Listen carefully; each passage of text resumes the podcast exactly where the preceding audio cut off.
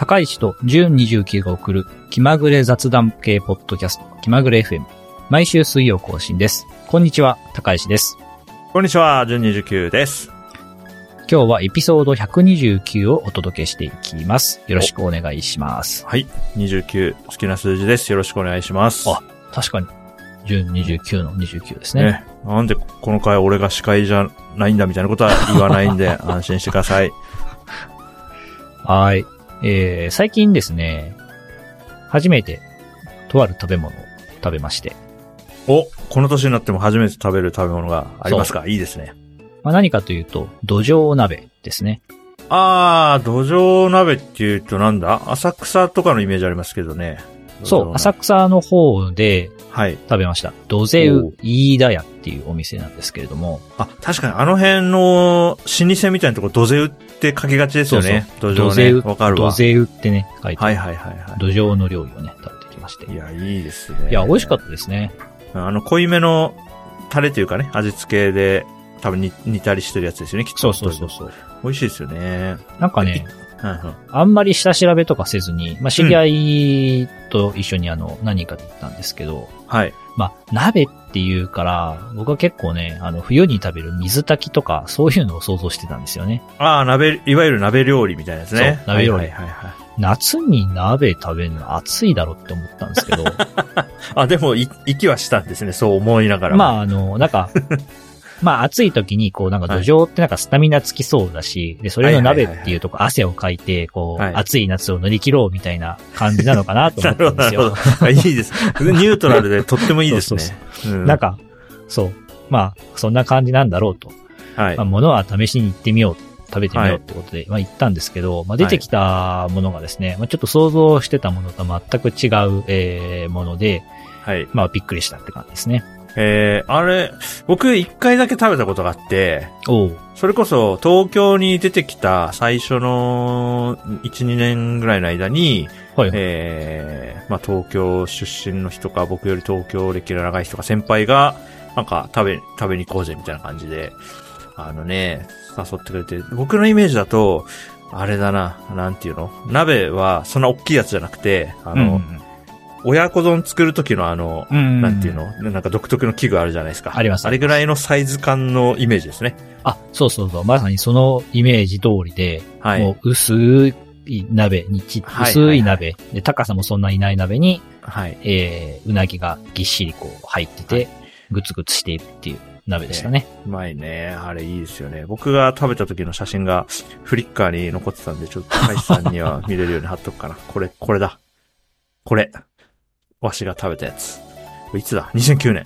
あ、そうだ。あー、なるほど、なるほど、うんそうですね。鍋の感じはこんな感じですね。はいはいは東京出てきて、ちょうど1年経ったぐらいの時に、多分先輩が、なんかせっかく東京に来てるんだから、こう食べてみたら、みたいな感じで確か連れてってくれたんですよね。そうそう。2種類鍋選んで、はい1個はあの骨が抜かれた土壌鍋。もうはい1個は、はいはいえー骨が抜かれてない鍋。はいはいはいどっちも食べてみて食べ比べましたけど、まあどっちもあの、美味しいですね。いやー、いいですね。あ、なんか久しぶり、もう、でも僕も十何年食べてないから、久しぶりに食べたいけど、多分これ、あその辺行かないと食べれないやつだ。栃木県だとなんか食べれるとこないイメージがあるな土壌鍋。うーん。まうんあでも土壌って言うと別に、東京に限ったものでもないんで、まあ、あ確かに。僕が今回食べたような土壌鍋があるかどうかわかんないけど、まあ地方なりの土壌料理ってありそうですよね。確かにそうだな。土壌調べてみよう。はい。後でちょっと栃木県で食べれる。おあ、土壌料理店自体はあるか。へえ。おーはい。まあそういうわけでね、あの、はい。土壌鍋を初めて食べたという、えーはい近況でございました。はい。いい話。はいジュンさんはいかがでしょうか？はい、えー、っと、土壌全く関係ないや。何の流れもなく、近況ですけれども、あのー、ジュソっていうね、台湾製のホラー映画があって、これ、結構ね、3週間ぐらい前から気になったんですけど、それを、このね、ちょっとお休みの日に見まして、あの、大満足でしたね。怖かった。ええあ、うんこ、怖いんですね。そうそう、なんか、あの、YouTube に予告の動画がアップされてるんですよ、Netflix Japan にね。ほうそれを、まあそれな何分くらいの動画だったから、そんなに長くないあれなんですけど、その予告の動画、せいぜいまあ映画の予告って30秒から1分くらいじゃないですか。うん、そうですよね。その予告を見ただけで、うわ、何か怖っていう感じで、なんていうかへよくある、うん、まあ他にもホラー映画いくつか僕は詳しくはないものの、まあそれなりに見て生きてきましたけども、予告編だけ見てこんなに怖い気持ちにさせられたの初めてだったんで、え。うわ、へなんかこれ本編どんだけ怖いんだろうと思って見たら、まあ怖いし、あと怖いだけじゃなくてね、人間がこう生理的にこう、うわってなる、嫌嫌悪感を抱くえ。対象、なんか最たるものっていくつかあると思うんですけど、なんかね、それをね、とにかくね、あの、順番に 出してきますみたいな感じで。そうそうなんです。ちょっとあんまり具体的に言うとね、これから見る人に対して、なんか、なんか初見の恐怖を添えちゃったらあれだなと思うんですが、とにかく、なんかじ、じめっとした感じですか。うん。なんで台湾ということで結構あアジアンホラーなんですよね。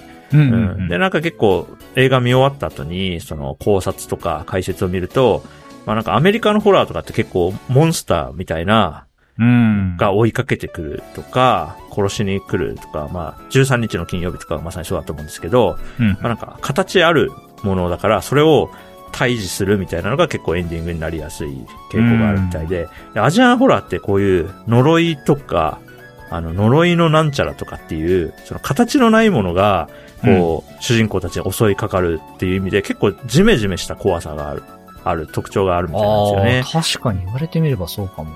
そうそう。モンスターみたいなの出てこないんだけど、ただ、なんか銃で撃って倒すとかができない相手に苦しめられるっていう、うん。アジアンホラーの感じが、すんごい出ていへて、ーまあ、なんで、多分、アジアの人が見ると、あのちゃんとゾッとできるような成分がたくさん詰め込まれてますね。だから逆になんか欧米の人とかが見ると、な何これどういうことみたいなのが結構あるケースも多いみたいですね。ええうん。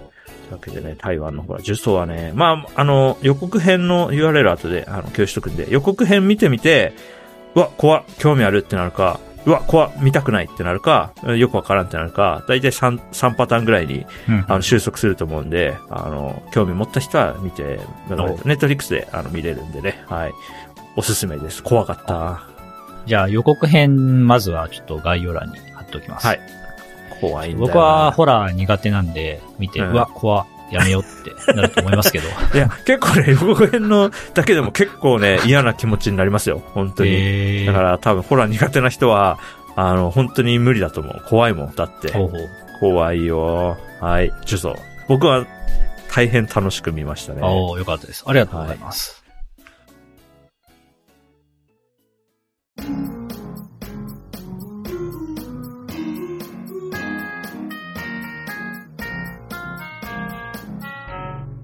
気まぐれ FM 今日はね、とあるプレスリリースを読んで面白かったので、まあそれをベースにいろいろと話そうかなと思うんですけれども、まあ何かというとですね、えー僕が見た、あの、ニュース、プレスリリースのタイトルを読みます。えープロゲーマー、トキド選手が新ユニフォームを発表。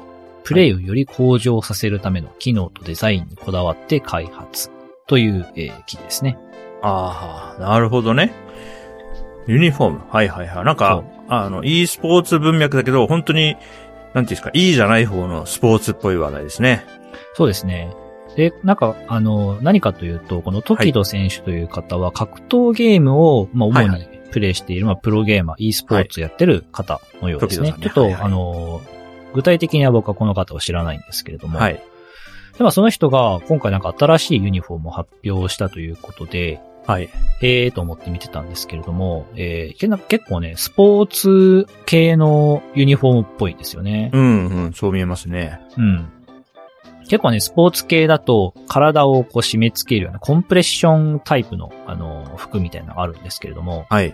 なんかそういうその機能性を持たせた、えーユニフォームみたいで、あ、スポーツ、e スポーツをプレイしている人がこういう服を着て、着るうんと快適にゲームができる、集中できるんだなと思って、そこが面白かったですね。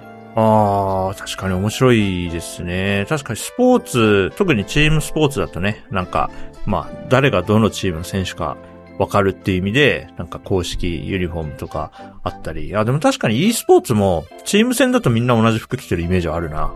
まあそうですよね。そのそれは、デザインとか揃えますよね。それはそれとして、その、パフォーマンスに着目してるってことですもんね。そうそうそうそう。ああ、面白いな何がいいんだろうな。自分ゲームするとき、何着たいとかってあるかな。とりあえずスーツ着たくないぐらいの気持ちか。うん。窮屈じゃないやつがいいっていうのはあるけど、はあ、なるほどな。面白いですね。で、まあ、この記事の中を見てると、そのユニフォームのデザインの詳細とかが、まああって、はい。で、まあ見ると、まあわかるんですけれども、結構まあ、コンプレッションタイプっていうだけあって、かなりピチピチ系の、あの、はいウェアで、体のラインがしっかり出るようなね、はい。タイプなんですけれども、脇のあたりは多分違う素材、なんかメッシュなのかな？違う素材で、まあできてて通気性良さそうだなとか、はいはいはいはい。うん。なんかストレッチ性効きそうだなとか、はい。そう。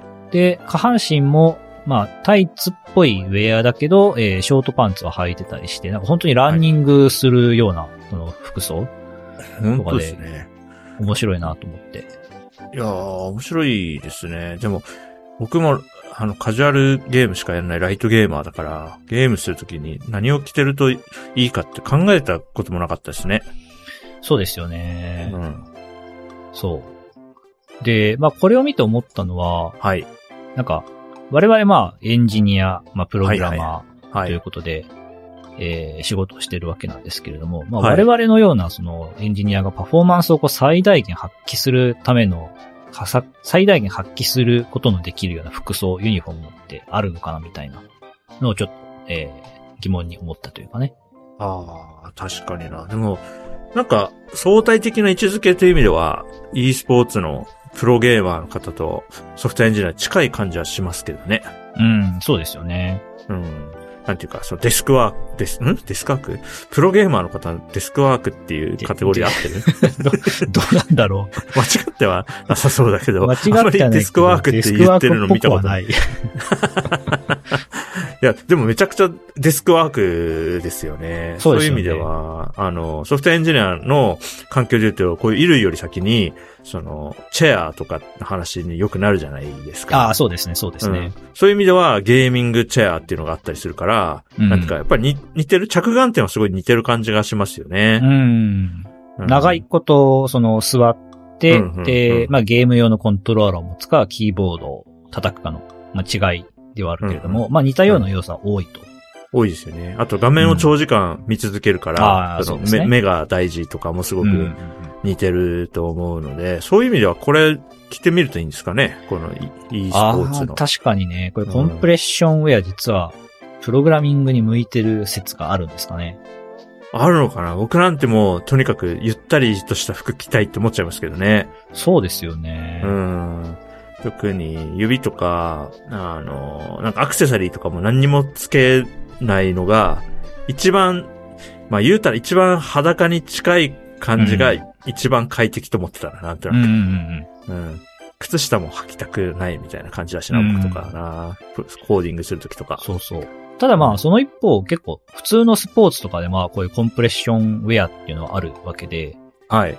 こう、体をちょっと締め付けることで、実はこう、はい体の機能性が上がるんだみたいな話はあるようなので、確かうん。にな。まあ、実、実は、プログラミングするときもこっちの方が いいのかもしれない。かもしれない。けど確かにこの e スポーツでそうだとしたら、我々もそうっていうのは、なんていうか、一旦試してみたくなりますね。そうですよね。ちょっとね、うんこの組み合わせは考えたことがありませんでした。そうそうそう。いや、例えばそのスポーツ、いわゆるいいいいじゃない方のね、スポーツ選手が、例えばバレーボールの選手がピチッとした服着てるのは、まあその動き回るときにヒラヒラしてる邪魔だからだろうな、みたいな、うんそういう想像ありましたけど、時戸選手がこうってなると、で、これが快適なんですってなったら、ちょっとソフトエンジニアも、あ一回、一週間とか試してみて、そうですよねどうかっていうのはちょっとやってみたいですね。うん、気になります。面白。なるほどな。あ、でもどうだ？あの、e スポーツだとあれなんですかね。えっ、と、短、短距離走的な集中力の使い方するんですかね。格ゲーなんかそんな感じしますよね。確かにそうですよね。うん我々だと結構数、数時間単位だったりするじゃないですか。確かに確かに。うん。5分間ギュイーって集中するってことはないから、ちょっと集中のモードは、時戸選手と僕では違う気はするな。うん、それ違いますよね。うんうんそうかそうか。そこも確かに着眼点ありますよね。ね面白いな。でもなんか、えー試してみたくなる気がするから、面白いプレスリリースですね、これね。うん。まあ、コンプレッションウェア、スポーツ用の試しに買ってみて、で、試しに仕事中に着てみて、まあダメだったらトレーニングの時とかに着ればいいんでね。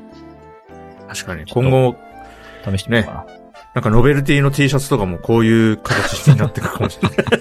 ソフトエンジニア向けのダボっとした T シャツじゃなくて、キュッとしたやつがどんどん配られるようになって、業界変わっていくかもしれないですよ。面白いです直感的にはなんかゆったりした方がリラックスして仕事できそうな気がしますけどね。気はしますけどね。どうなんだろう。こういうなんか、でも、この1時間で終わらせるぞみたいな時は、こういうのがいいとかあるかもしれないですからね。なるほど。。ちょっとこうトラブルシューティングなどに着替えてきて、コンプレッションウェア。インシデントレスポンスの時に着る服って、やだな。それもう、それが家にあること自体がちょっともうストレスだもん。これは、障害対応の時の服とか言って、めっちゃ嫌ですね。戦闘服みたいな感じだね。いや、面白いっすね。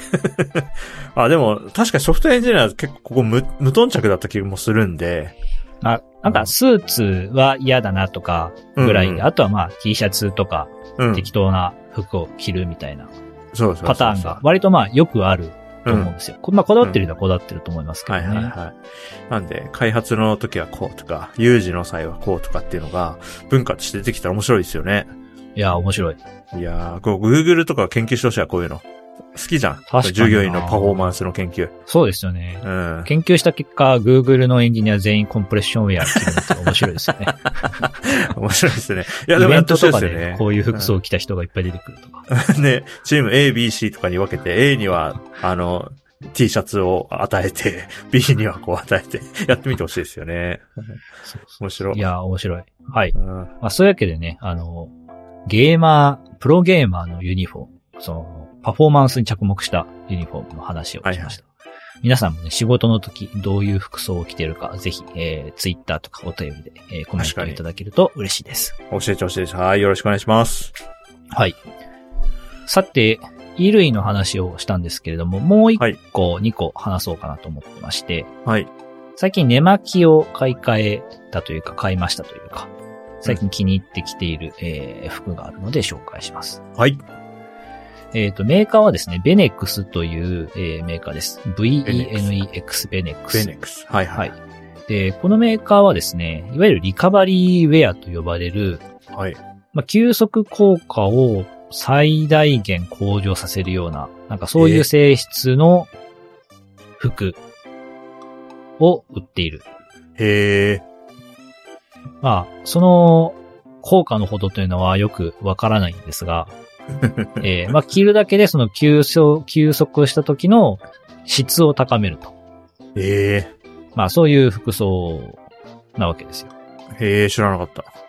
で、まあ、試しに買ってみたんですよね。はい。でそしたら結構、えー良かったと。へえ、興味ありますね。きゅその、なんだっけ、リカバリーウェアっていう概念がもう初めましてですね、僕はね。ああ、確かに確かに。一応その今公式サイト見てるんですけれども、はいえーっと、まあ、その、服の繊維が特殊な加工がされていて、はい。で、遠赤外線を発して、えー心身の休養をサポートすると。ああ、じゃあ、服にピップエレキ板みたいなのがもう練り込まれてるような感じなんだな。まあそういうことなのお、かな。すげえな、それは。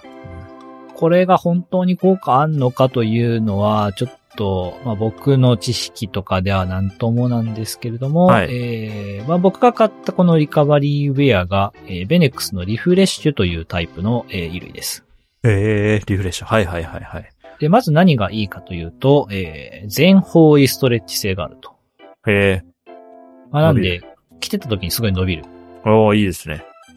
このストレッチ性がある、えー衣類を僕大変気に入っておりまして、はいはいはいはい。えーまあ、これを買う前に着ていた寝る時の服が、まあ、ユニクロの、なんだっけ、なんか似たようなストレッチ性素材の、えースウェットですね。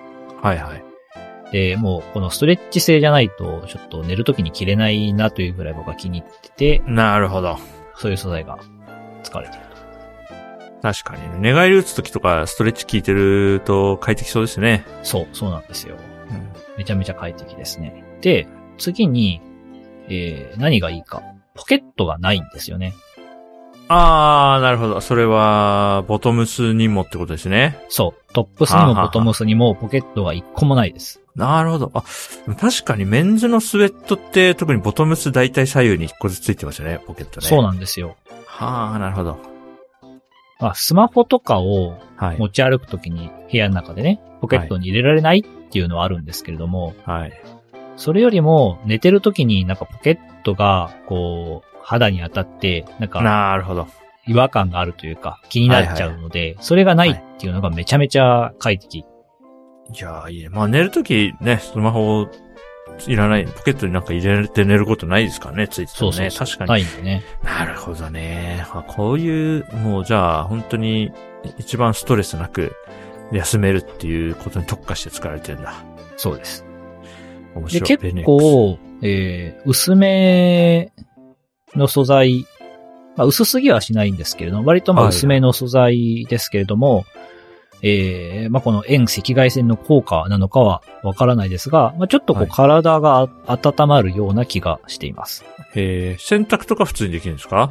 そうですね。普通に洗濯機で洗って干してますね。なるほど、なるほど。いや、なんかその遠赤外線的なやつが、このプラチナが入ってるのかな？うん、これが、なんか、どういう影響が与えるのかね、全然想像ついてないけれども。まあ、別うに、ん。メンテナンスみたいな普通、普通は他の衣類と一緒そうですね。特に気にせず洗ってますね。はいはいはいはい。洗っちゃダメだったらどうしよああるいはなんか乾燥機はダメとかあったりするのかなとう。思って、あ、それはあるかもしれない。うん、うん、うん。まあ、化学繊維だと思うんで、乾燥機にはかけてないですけど。はいはいはい。いや、面白いな。遠赤外線効果で極上の給与。なるほどね。これはもう初めて見ましたね。あの、今エアコンつけて夜寝てるんですよね。はい。で、エアコンなしで半袖とかで寝ようとしても、やっぱりちょっと寝苦しいのでうん、わかるエアわ。コンつけるんですけど、エアコンつけると、半袖短パンだとちょっと肌寒い。なるほどなるほど。で、そこで、えー今このベネックスのリラックスの上下長袖、はいはい長ズボンを着ていて、で、まあそこにその一枚、まあ毛布とかタオル羽織ると、ちょうど、ちょうどいい。なるほど。体に良さそうだな、確かにな。うん。いや、面白いな。これ着て、これ着て仕事したら無限に働けたりする？これもう、ああ、なるほど。疲れ、疲れる端から休まるみたいな。これを仕事に、Google のグループ C にはこれで仕事してもらいたいですね、これね。一応ルームウェアとしても使えますよっていう書き方はしてるんで、まあ、うん。仕事の時に着てもいいんじゃないかと思いますね。確かにね、在宅勤務の日とかね、うん。まあちょっと。いや、いい、いいと思いますよ。うん、ポケットないんで、ちょっと出かけるってなると、ね、普段ポケットに物入れてる人は、ちょっとなんかどうしようってなるかもしれないけど。ね。えー、面白。知らなかったぜ。まあ、こういう、えー、リカバリーウェアというのをね、最近うん買いましたと。リカバリーウェアちなみにベネックスっていうメーカー以外にも何箇所か出てて、例えばそのスポーツ用の。衣類を出してるアンダーアーマーってあるんですけどアンダーアーマーね。はいはい。アンダーアーマーもリカバリーウェアを出してたりします。えー、なんかね、このベネックス見た時も、あの、あ、スポーツメーカーで言うと、アンダーウェアみたいだなと思って見てたんですけど、アンダーウェアもアンダーウェアでやってんですね、そういう。結構ね、いろん。なメーカーから、こういうリカバリーウェアって出てますね。えーベネックスはこれ日本の日本での技術なんか？日本なんですかねちょっとよくわかんないですけど。なんか、表示によっては、ベネックスかける、神奈川県かける東海大学って書いてある画像そうですとかもあって、よね。なんか、産学、校連携事業によって生まれた初の休養時専用リカバリーウェアって書いてありましょ？う。かな 神奈川ブランドなんか？えー、なんか大学と組んでってなると、お、うんうんすごいって思っちゃう。ねえ。いや、いいですね。ちょっと気になるな、これな。ちょっとお値段がね、張るんですけど、まあ、プラチナ練り込んでったらそうだよな確かにそうか。うん、でもちょっとなんかこう、いろいろあるから、試しに、ね、寝る時用に買って使ってみるっていうのは興味あるな。あとね、アクセサリーでアイマスクとか、あの、首に巻く、なんて言うんだろう。首に巻く、うん。その、ネックウォーマーみたいな。ネックウォーマーもある。はあ、はあはあ、あ僕はアイマスクもネックウォーマーも実は買って、えー、持ってします。アイマスクはおすすめですね。えー、これは目にも、その、いい効果が出るってことか。あ、そうですね。はあ、はあはあ、まあそれもあるけど、普通にあの、付け心地がいいです。まあでもそうだよな。つけ、なんかその成分が良くても、付け心地悪かったら、台無しになっちゃいますもんね。このリカバリー。アイマスク。のリンクを、今日のエピソードのページにちょっと貼っておきますけど、これを見てもらうとね、どういうアイマスクかってわかるんですけど、どれどれ。僕が想像してるようなアイマスクか？あ、うーん、あー、なるほど。ちょっっとバン、バンドっぽい感じになってんだな。そうですね、マジックテープとかではなくて、もうぐるっと一周するようなタイプ。頭から被る感じで。なんで、ああ、確かに。結構ちょうどいい、その付け心地その、きついとかないし、緩くもないしで、はいはい。ちゃんと、その、アイマスクとしての効果も発揮するし、なるほどな。ゴムバンドみたいになってるのかな後ろの部分は。そうですね、ゴムっぽいなるほど。ですね。じゃあなんか耳が疲れたりとかしなさそうですね。ないこれね。マジックテープが当たって痛いとかもない。なるほど、なるほど。あ、じゃあ結構肌触りとかも気を使ってあるあ、いいですよ。うん、肌触りいいです。いやいいですね、この、五条悟感もあるし、すごい、いい、いいですね。このアイマスク。かっこいいな。そういうわけで、えーベネックスという、なんだっけ、リカバリーウェアを最近寝巻きとして使ってみているというお話でした。いやー、これね、こういうた、高橋さんのね、靴下の話とか、日傘とか、あのね、僕のね、普段のね、こう探索空間にない話が出てくるのがね、あ気まぐれ FM の僕のはありがたいと思ってるポイントですね。確かにそうですよね。お互い被ってるところもあるけど、全く被ってないところもあるんで、そういうところがいいですよね。こんなのあったのかっていうのが、お互いに出てくるところがいいですよね。面白い。あベネックス。じゃあちょっとねチェックしとこう。衣類系の話をしてきたんですけど、最後に、ジュンさんの最近の衣類事情とかも聞いてみたいなとはいはい思はいはい。多分、気まぐれ FM で最後に僕が話した時は、もう同じのをまとめて買ってずっと着てるみたいなのを、多分どっかの回でしてる気がしますね。少なくとも靴下とかの流れでそういう話をしてると思うんですが、それがもうね、2年ぐらい続いています多分丸2年ぐらい、まあなんか、1年分みたいな感じで、例えばまあ収録で着てるこの T シャツ、この、はいはい。あの、割と、なんていうんですかね、こう、通気性が良くて、あの、乾きやすい T シャツなんですけど、これは、うんうんまあなんか4着ぐらい持ってて、それをずっと着てるのと、えー、今、ボトムスで言うとハーフパンツ、これ3枚同じのがあって、やってるのと、靴下も、今年の頭かな？5, 5足ぐらいまとめて買ったやつをやってるんで、基本的にはもう毎日同じ格好をしてますね。それをぐるぐるおーすごい回してる感じで、もう全身黒なんで、まあ、黒で揃えちゃったんで、夏めっちゃ日光を、なんですか、吸収して、マジで暑いっていうのは あるんですけど、なんか日傘もね、黒いやつ買っちゃったからね、なんか多分これ、う上が白い方がいいんだろうなと思いつつ、全身真っ黒人間みたいなのが、この辺をよく散歩してるんですけど、それでもうなんか、快快適考えることが何もなくなってるっていうのが続いてるんで、なんか大きな変化と考え方の変化とか状況の変化がなかったら、あしばらくこれでいくだろうなっていう感じですね。ういや、うんいいですよね。うんそうですね。あとなんか、これが、なんかこの運用が続いてる要因の一つかもなと思ってることは一つあって、はい。あ今一つって二回言ったかもしれないけど、この要因かなと思ったことがあって、えそれはね、なんか、那須塩原に引っ越してきて一年ちょっと経つんですけどね。うん。あのね、なんだろうな、都内だと、なんか、なんだろうな、その、場所によって、そこを訪れる人たちが、もう、分類されてる印象があったんですよ、東京都内に住んでる時は。だから、家族連れが集まる場所とか、うんうん。なんかもう、ここは若者しか基本いないみたいな場所とか、うん。なんかその、人のセグメントと場所が、もうなんか、細分化してるイメージがあったんですけど、なんか、ナッシュバラって混ざってるんですよね、全部ね。ああ、なるほすど。んごいおしゃれな場所にも、子連れの人も、なんか、おじいちゃんおばあちゃん、老夫婦みたいな人もいるみたいな感じで、えー、まあ、どこに行っても、いろんな人が混ざってるっていう印象がすごいあって、っていうのは、まあ、そんなに、そもそも人口が多くないから、そんな細分化するほど人がいないであったり、うん場所の数もそんな多くないから、結局全部混ざるみたいな感じ。うん。うん、なんかそこは結構ね、景色が違うなと思ってるんですよね。うーん、なるほどね。うん。で、結構その、なんかたまたま知ったナスショバラ今度こういうお店がオープンしたらしいとか、こういう施設が、あの、オープンしたらしいとか言って、じゃあ行ってみるかっていう時に、割と僕のような全身真っ黒人間が行ってもそんなに引け目を感じないなっていうのはあります。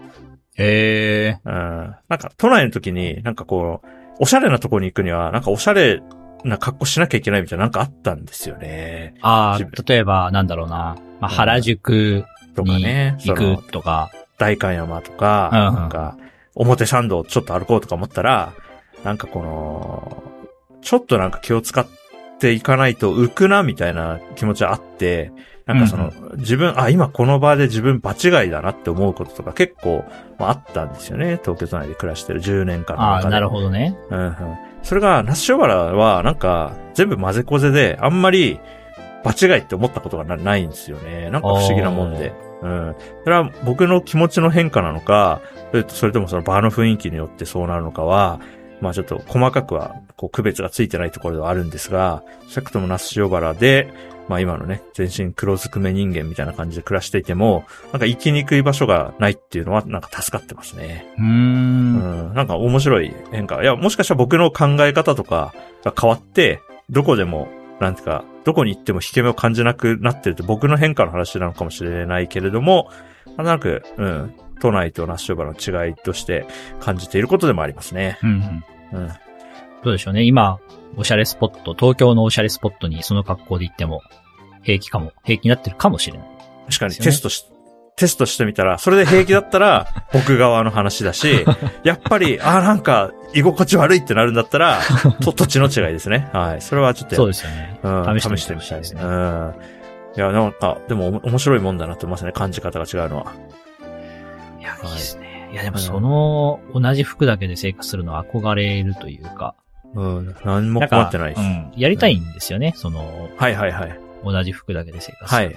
ただ、同じ服だけで生活するんだったら、自分が一番これだって気に入って満足できる服着たいなって思うと、それを探すたびに出てしまって戻ってこないっていう問題があるんですよ確か。にね。確かにね、どっかのタイミングで、これ5着買うぞって決めるの、じゃあいつな、いつその確信が持てるのかってそうそう、ことですよね。そうなんですよ。ああ、確かに。靴下とかだったらまあね、あのー、2年とかで変えてもいいかもしれないけど、うん。